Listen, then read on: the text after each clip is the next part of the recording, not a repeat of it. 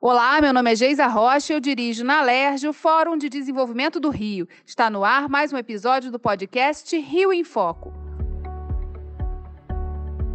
Hoje nós vamos falar sobre o Congresso Mundial de Arquitetos que acontece na cidade do Rio de Janeiro em julho desse ano. O evento reúne profissionais e grandes nomes da arquitetura e urbanismo de mais de 160 países para apresentarem soluções e apontarem caminhos para o futuro das cidades. Quem conversa comigo sobre esse tema e fala sobre a programação do evento é o presidente do IAB-RJ e comissário-geral do Congresso Mundial de Arquitetos, Igor Divetme. Há dois anos a gente estava falando do Congresso Mundial de Arquitetos, das expectativas e de que forma ele ia agitar a agenda aqui da cidade. Ele teve que ser adiado por conta da pandemia e certamente várias mudanças também ocorreram para que ele possa acontecer de forma segura em 2021. Conta pra gente quais são algumas dessas mudanças para a gente começar a conversar aqui e principalmente é importante a gente rememorar para quem está assistindo o programa agora da importância do impacto do Rio de Janeiro ser o primeiro lugar no Brasil a sediar esse Congresso Mundial. Obrigado, Geisa, pela oportunidade de estar aqui é, e contar um pouco mais sobre essa saga que está sendo aí a construção coletiva desse Congresso, que já é, até como uma das consequências dessa necessária digitalização dele, já é o maior Congresso Mundial da história da UIA. Né? Esse 27º Congresso, a UIA organiza esse Congresso Mundial de Arquitetos a cada três anos, desde 1948. E a última vez que foi aqui na América Latina, faz 40 anos, agora vindo pela primeira vez para o Brasil. E a gente recebe esse baque aí, né? O que a gente mais gosta é receber as pessoas no Rio de Janeiro de braços abertos, né? com aquele nosso calor tão característico dos cariocas. Mas teve essa surpresa do mundo, de repente, viver esse trauma. Agora, esse trauma coletivo, ele impactou no Congresso de diversas maneiras. Não foi só no formato da entrega, que para ser feita em segurança precisou mudar para um, uma plataforma digital. Ele também impactou em muito, na verdade ele realçou, né, sublinhou em muito a importância da gente fazer essa reflexão nesse momento em que a gente precisa reinventar nossas cidades. A gente precisa parar, discutir com o mundo inteiro, e essa é a grande oportunidade, com os maiores especialistas do mundo inteiro, o que precisamos fazer daqui em diante para não chegarmos novamente ao ponto que chegamos. Então, o, o Congresso foi muito impactado, mas também positivamente. E com uma possibilidade interessante, né? Porque se a gente antes falaria de um futuro das cidades, esse futuro chegou acelerado pela pandemia. Muitas coisas que a gente falava de deslocamento de centros e de uma maior qualidade de vida da população a partir de formas diferentes de trabalho também aconteceram, foram experimentadas nessa pandemia. É, o que dessas novidades a gente pode esperar né, que vão ser agregadas a toda essa discussão que vai ocorrer nos dias do Congresso aqui no Rio de Janeiro? Essa é excelente pergunta, Geisa, porque a gente costuma dizer que parece que o tema do Congresso escolhido lá atrás foi profético. Né? Depois da pandemia, é, esse tema principal, Todos os Mundos, Um Só Mundo, Arquitetura 21, ele se tornou de fato, a maior urgência que a gente tem hoje na nossa sociedade para discutir. E ele já desdobrava, já estava desdobrado em quatro eixos importantes, que também todos eles foram reforçados. A gente discute durante o Congresso fragilidades e desigualdades, que foi escancarada agora, né, como é maléfica para toda a sociedade durante a pandemia. A gente discutiu também diversidade e mistura, discute também transitoriedades e fluxos, e discute também mudanças e emergências. Então, essa reflexão mais atual do que qualquer outra possibilidade, agora ela todos esses acúmulos que a gente já estava chamando essas pessoas do mundo inteiro para compartilharem conosco, se tornaram de fato um insumo essencial para a gente é, dar o próximo passo, né? Em relação a essa participação virtual, há sempre muita curiosidade, a gente viu aí muitos eventos é, migrando para essa plataforma, mas de que maneira também estar virtualmente possibilitou que a gente se tornasse maior, né, e pudesse impactar aí na discussão, estar na agenda, né, do mundo inteiro? É, com certeza. É, como eu falei, outro impacto dessa digitalização que aconteceu em tudo, né, a nossa vida cotidiana foi digitalizada, mas outro impacto foi a gente ter essa necessidade de explorar ao máximo ferramentas que já estavam desenvolvidas e que nos permitem, de fato, viver de uma maneira diferente. Nenhum congresso mundial jamais teve a chance de trazer tanta gente dos quatro cantos do mundo que estão participando digitalmente agora do Congresso. O, o Congresso já começou, eu digo estão participando porque o Congresso, com essa possibilidade, foi muito ampliado, ao invés daqueles cinco dias que ele está marcado para acontecer em julho, ele se, se estendeu por cinco meses. Então, a cada mês nós estamos estudando um daqueles a gente está investigando, né, junto com todo mundo, um daqueles temas, e lá em julho a gente consolida tudo isso numa grande proposta do que a gente está chamando de Carta do Rio, que a gente entende que, de fato, vai ser tão importante quanto aquela Carta de Atenas foi naquele outro momento pós-traumático em que o movimento moderno surge. Né? Então, é, nós já estamos agora, a gente está fazendo todo mês uma semana aberta, são quatro diálogos muito importantes entre pessoas do mundo inteiro abertos, e um, uma porção de conteúdos exclusivos, palestras também, pessoas de todos os cantos, é, em que os congressistas que compram ingressos depois de degustar e ver a qualidade do negócio, né, a importância da reflexão nessa parte aberta, a pessoa se inscreve e ela passa a, de fato, fazer parte dessas reflexões. Ela faz proposições, tem lugares de interação, é, lá em julho, a gente está preparando uma plataforma que vai ser muito diferente de tudo que já se viu aí digital. É um evento como nunca foi feito, porque essas coisas começaram agora. Então, você vai estar, de fato, no ambiente do Congresso, vai escolher sete palcos paralelos com coisas acontecendo ao mesmo tempo, vai escolher entrar num lounge dos patrocinadores, uma sala uh, de networking. Então, vai ser uma coisa muito bacana, já está sendo uma coisa muito bacana, e por isso nós estamos atingindo o maior público também da história dos congressos da UIA. já temos 39 mil inscritos nesse momento, quatro meses, do, três meses, digamos, dois meses, né? o tempo está passando rápido. Dois meses do Congresso, nós já temos 40 mil inscritos de 160 países diferentes. E como as pessoas podem acompanhar? Quer dizer, quem ainda não conhece essa plataforma, qual é o endereço, né, para também fomentar esse esquenta aí da participação é, de curiosos, da população, de arquitetos, urbanistas, enfim. É, como é que as pessoas podem acessar esses debates que já estão acontecendo? Existem muitos locais onde o Congresso já está acontecendo, mas tudo começa no, no, no, na website do Congresso, que é UIA Rio 2021, 2021, arc, como se fala arquitetura em inglês, uma abreviação A-F-C-H-I, Uh, e por lá você consegue se inscrever para ter acesso a todo o conteúdo exclusivo, e aí você vai para a plataforma exclusiva, você consegue entrar no, nesse palco aberto, onde as coisas, essas matérias que a gente usou para democratizar também o acesso para todo mundo, elas ficam lá durante uma semana, então naquela semana você consegue assistir os debates abertos, gratuitos daquela semana, mas logo depois eles vão também para o conteúdo exclusivo. Então tudo começa na página do Congresso e de lá você vai descobrindo esses espaços que a gente está criando com muito carinho uma das grandes expectativas lá em 2019 era a possibilidade também é, de mais pessoas circularem pela cidade e conhecerem algumas especificidades do Rio de Janeiro, né? As nossas maravilhas arquitetônicas que ficam escondidas nesse caos é, carioca. É, como é que vai ser esse processo? Está se prevendo alguma coisa para que virtualmente as pessoas possam curtir um pouco das belezas arquitetônicas do Rio de Janeiro? Com certeza, Geisa. Quem entra lá na plataforma já vê o evento de abertura que a gente fez, que contou com falas importantes do presidente da União Internacional de Arquitetos, presidente do Congresso, a presidente do IAB, do CAL, da FMA, o governador, o prefeito, mas contou também justamente com essa nossa primeira tentativa. A gente está descobrindo aqui como ancorar esse congresso no Rio de Janeiro, porque o mundo estava interessado em estudar as possibilidades para as cidades do futuro a partir do case do Rio de Janeiro que é maravilhoso, maravilhoso não só pelos cinco séculos de arquitetura super bem preservada que nós temos, mas também pelos desafios que nós temos, por essa, por essa desigualdade social enorme, desigualdade espacial, né, essa negação de direitos.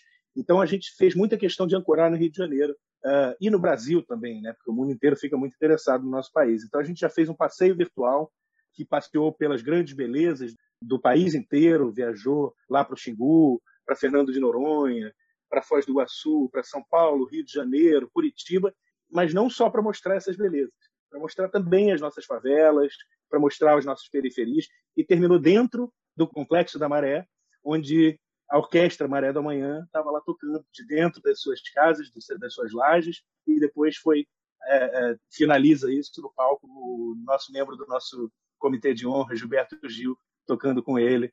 É, então, a gente está buscando esse olhar sobre o Brasil e sobre o Rio de Janeiro, não apenas sobre os nossos encantos, mas também sobre as nossas dificuldades.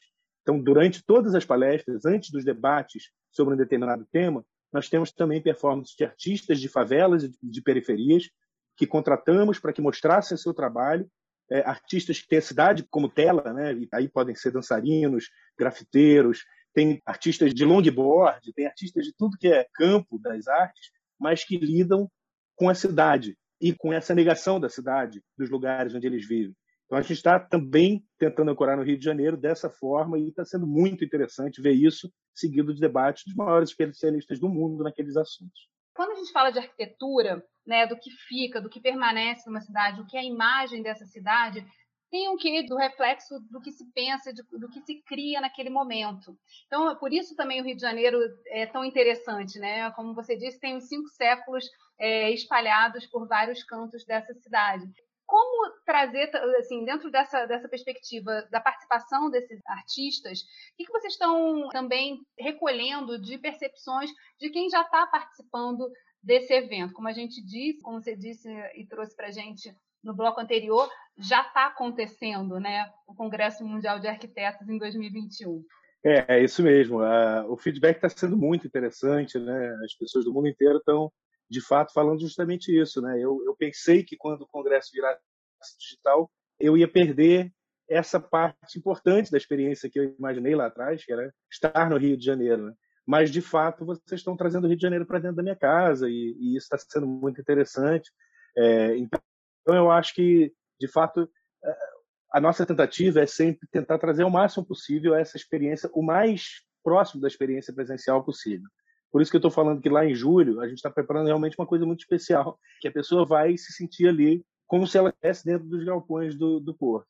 Agora, também, para quem é do Rio de Janeiro, é, vão estar acontecendo ao redor da cidade também eventos em que é possível controlar é, o público de entrada, então, portanto, não há aglomeração, mas diversos equipamentos culturais da cidade estão se preparando, inclusive adaptando um pouco as exposições uh, que tinham sido pensadas lá atrás. Nós tínhamos uh, mais de 40 equipamentos culturais da cidade trazendo exposições e atividades relacionadas à arquitetura durante o congresso, e eles ainda estão pensando nisso, às vezes indo para a fachada, indo para o pilotis, para espaços abertos ou controlando a entrada. Então, quem estiver no Rio de Janeiro, a gente sabe que a gente não pode ficar estimulando que ninguém venha ao Rio de Janeiro para isso, mas temos também um público grande do Rio de Janeiro e esse público também vai poder, com todo cuidado, viver um pouco o espírito do Congresso pela cidade. Vai ser uma aula a céu aberto, né? Eu queria que você falasse um pouquinho da participação das universidades. A gente tem também centros de formação aqui, arquitetos reconhecidos mundialmente. É, como é que está sendo pensado também essa relação e a participação da universidade é, no Congresso? É, Sheis, a universidade é, é, é, na verdade, é o, é o principal público-alvo do Congresso, porque se a gente está falando das nossas cidades de amanhã, quem vai fazer são os estudantes de hoje. Né? Então, de fato, quando a gente monta uma grande compilação assim de uma reflexão tão profunda sobre o futuro das cidades, esse é o público que a gente gostaria de atingir, porque esse é o público que vai trazer uma efetividade para essas proposições, porque o Congresso não é feito apenas de reflexões, né? Essa primeira parte pré-julho, ela é de reflexões, mas depois ali a gente vai consolidar propostas para a cidade. Uh, e os estudantes têm um papel fundamental e tem diversas atividades que estão especificamente voltadas para eles. Em particular, lá em julho, naquela semana especial, a gente vai ter por exemplo, a entrega dos prêmios do concurso, que sempre que tem um congresso da UEA existe um concurso, pega-se um tema importante para entender os desafios daquela cidade, tentar colaborar nas suas soluções. E aqui a gente escolheu um tema muito interessante, que é o complexo da maré, mas não apenas ele, mas a sua relação com o entorno, com aquela importante infraestrutura da cidade, que é a Avenida Brasil, que conecta ao mesmo tempo toda a cidade e as cidades vizinhas, mas ao mesmo tempo quem vive na maré não vive essa superconexão. É uma coisa paradoxal, mas é muito difícil de se locomover pela cidade quando você vive lá. Então nós tivemos essa premiação, os prêmios já estão selecionados, tem equipe chinesa, tem equipe brasileira, muitos premiados, e isso vai ser premiado lá no palco para mais de 60 países, vai ser um pontapé muito legal né, na carreira desses estudantes. Nós temos também uma mostra nacional que Dessa vez, o que eu achei mais interessante é que ela não se limita a apenas mostrar a boa produção das universidades. Ela faz isso também, escolhe os melhores trabalhos de cada universidade para exibir para o mundo como é que a gente está vendo a cidade da manhã, mas também premia boas práticas pedagógicas, porque é essencial, num país como o nosso, a valorização de boas práticas pedagógicas, de profissionais que se dedicam né? Professores são tão importantes assim para tudo na cidade, né? Não haveria médicos, não haveria advogados, políticos, arquitetos ou ninguém se não houvesse uma formação de professores. Então, valorizar também esse trabalho árduo que durante a pandemia também sofreu demais desses profissionais da educação e com isso fomentar que a gente forme arquitetos e arquitetas cada vez mais uh, não apenas tecnicamente melhores, mas também cada vez mais engajados e mais cientes do papel da nossa profissão, de que nós temos 30, 40, às vezes 50% das nossas cidades sem o trabalho de um arquiteto, que é um direito básico. A pessoa precisa ter direito a uma moradia digna e a uma cidade digna. Então, no momento em que a gente impacta na, na educação, a gente impacta nessa cidade do futuro, extinguindo esse que é o maior dos seus males, que é essa absoluta uh, uh, injustiça espacial e social, como reflexo uma da outra. Eu acrescentaria a questão da proximidade do aeroporto, né? Dentro dessa imobilidade, é também um espaço em que todo mundo que chega no Rio de Janeiro passa ali pelo complexo e, e, e interage com todo aquele espaço com tapumes ali separando essas duas realidades. E uma coisa interessante também que foi trazida né, na questão do ensino. É, o que está se buscando também é ensinar os arquitetos a desenhar esse futuro que já chegou, né, que já está aí a nos desafiar. Dentro dessa discussão de cidade, a gente está vivendo hoje no Rio de Janeiro um processo de recuperação, uma tentativa de recuperação do centro que foi altamente impactado pela pandemia. E a realidade da metrópole Rio de Janeiro e do centro do Rio de Janeiro, ela é muito, muito semelhante a, a vários centros aí espalhados pelo mundo. Como é que está se trabalhando esse, essa temática assim do resgate, de como é, misturar, mixar mais, né, o, o, a parte toda de atendimento, de trabalho com o viver no centro da cidade. Isso também está em debate no Congresso? Com certeza absoluta, porque isso não é um problema apenas do Rio de Janeiro, né? Isso é um problema que já existia em diversas cidades e que, sem dúvida, vai ser muito, muito impactado pela pandemia, com a compreensão das possibilidades do trabalho em casa e o discurso que já se estabelecia no campo profissional, com certeza no, no campo teórico, na, nas universidades, e vinha se estabelecendo cada vez mais em cidades que têm essa capacidade de colocar em prática, especialmente na Europa, é a ideia de cidades mais polinucleadas. Não faz sentido uma cidade como o Rio de Janeiro, onde 70% da sua população vem das periferias todos os dias, gastando duas, três, quatro horas do seu dia para buscar trabalho num único lugar. E que esse mesmo lugar se esvazia à noite, com potencial enorme para receber aquela própria população que trabalha ali. Então, sem dúvida, essa discussão do centro do Rio, que é essencial para a cidade, né? E claro que o Congresso vai discutir isso com essa perspectiva do pensamento local e ação global. É, e especificamente agora falando do Rio, é uma ação essencial para a nossa cidade, mas ela é tão importante quanto delicada e complexa. Ela precisa ser feita com muito cuidado, com muita interlocução com todos os atores que vão, de fato, fazer parte dessa vida nova do centro da cidade. Então, ela não pode ser feita com pressa, ela não pode ser feita sem uma ampla discussão com a sociedade, mas sem dúvida ela precisa ser feita. Nesse último bloco, é, eu acho que é muito importante a gente chamar agora para a questão política. Né? A gente está na TV Alerj, eu acho que muitos dos nossos é, deputados também são ou já foram prefeitos, é, têm essa ligação com as cidades. E eu queria muito é, falar sobre isso. Assim, né? A gente também tem como expectativa, quando elege um prefeito, por exemplo, que ele seja capaz de reconfigurar, de, de intervir também e ajudar a reconfigurar determinados espaços apesar de saber dos desafios que isso representa. E eu queria que você falasse um pouquinho sobre isso, assim, de que forma esse congresso também dialoga com a política pública, com os tomadores de decisão e na ponta com quem vai ter a capacidade, a caneta na mão para fazer esses redesenhos. Geisa, isso é um tema central para a nossa democracia. A gente costuma prestar muito pouca atenção no papel da justiça espacial na criação ou na consolidação de uma cidade de fato boa, para todos e todas. É, eu acho que o segredo sempre é muito importante perceber que os arquitetos urbanistas e diversos outros profissionais, né, profissionais que lidam com a cidade, estudam muitos anos e têm ferramentas técnicas que são muito precisas para apontar os caminhos que a cidade precisa levar.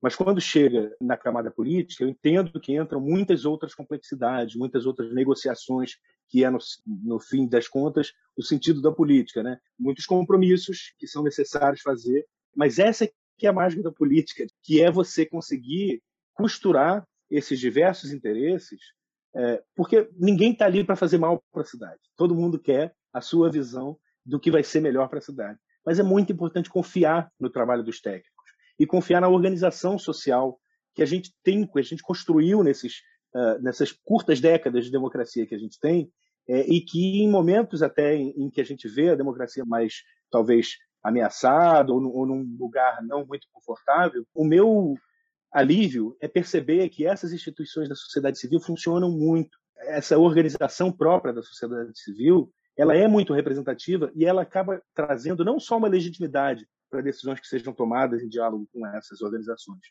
mas acaba trazendo também uma qualidade muito maior e uma capacidade muito maior daquelas políticas de fato vingarem, porque a população, quando ela se apropria daquelas políticas, ela mesma cuida de que aquilo funcione. Então, é, é essa oportunidade de diálogo com os políticos é ótima por isso, para fazer esse apelo.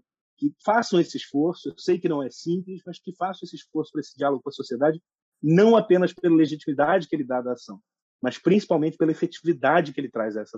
Esse ano de 2021 também o IAB completa 100 anos, então comemorar esse centenário no meio desse debate todo certamente é, joga muitas luzes sobre o papel dos arquitetos na construção do país. Queria que você falasse um pouquinho sobre a comemoração dessa data, né? O que, que representa isso para o Instituto e como é que está sendo também a repercussão e a conexão com os outros países, né? Que estão mais de 160 países que estão envolvidos nessa organização. Pois é, Geis, é, é, curioso, né? Os caminhos que a vida nos leva, né?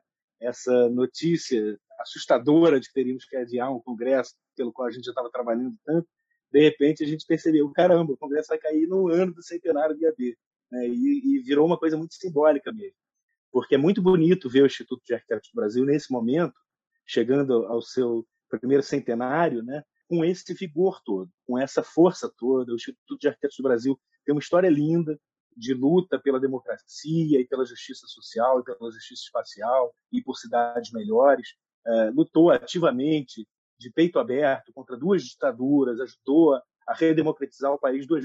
Em 100 anos a gente vê muita coisa acontecer, né? Então essa instituição que acumula todos esses essas experiências e esses saberes, ela chega também nesse momento absolutamente oxigenada, rejuvenescida, ela está com departamentos basicamente em todos os estados da, da, da, federação, dois ou três que não estão ativos estão sendo ativados nesse momento. E ela está, como eu falei, com uma oxigenação, um trabalho muito novo. Diversos departamentos, como o próprio Rio de Janeiro, tem uh, uma proposta de mandato coletivo. Nós temos aqui uma presidência compartilhada, com oito arquitetos e arquitetas uh, de áreas completamente diferentes, de campos de saberes, de campos ideológicos até, mas que esse espaço para o contraditório ali dentro faz aquilo que eu estava aqui, não é à toa que eu estava falando da qualidade que o debate com a sociedade traz, é porque eu conheço isso de perto. Quanto mais a gente conversa com as pessoas que têm ideias diferentes da gente, mais a gente constrói uma coisa forte junto. E é isso que está acontecendo no EAB, no Brasil inteiro, não é só aqui no Rio de Janeiro, Pernambuco também é um mandato coletivo, São Paulo, Rio Grande do Sul são mandatos horizontais. Está muito bonito viver esse momento. E a coincidência de ter o Congresso aqui nesse momento, de fato, é, emociona, assim, deixa a gente super empolgado e, e com mais vontade ainda de fazer desse de fato não apenas o maior, não apenas o mais relevante, porque essas duas coisas ele já é, mas também o melhor congresso mundial de todos os tempos da UIA. O programa chegou ao fim. Obrigada, Igor, e obrigada a você, ouvinte. Toda semana temos um episódio novo para você. Eu vou ficando por aqui. Até mais. Ah, e se gostou, não esquece de compartilhar com os amigos.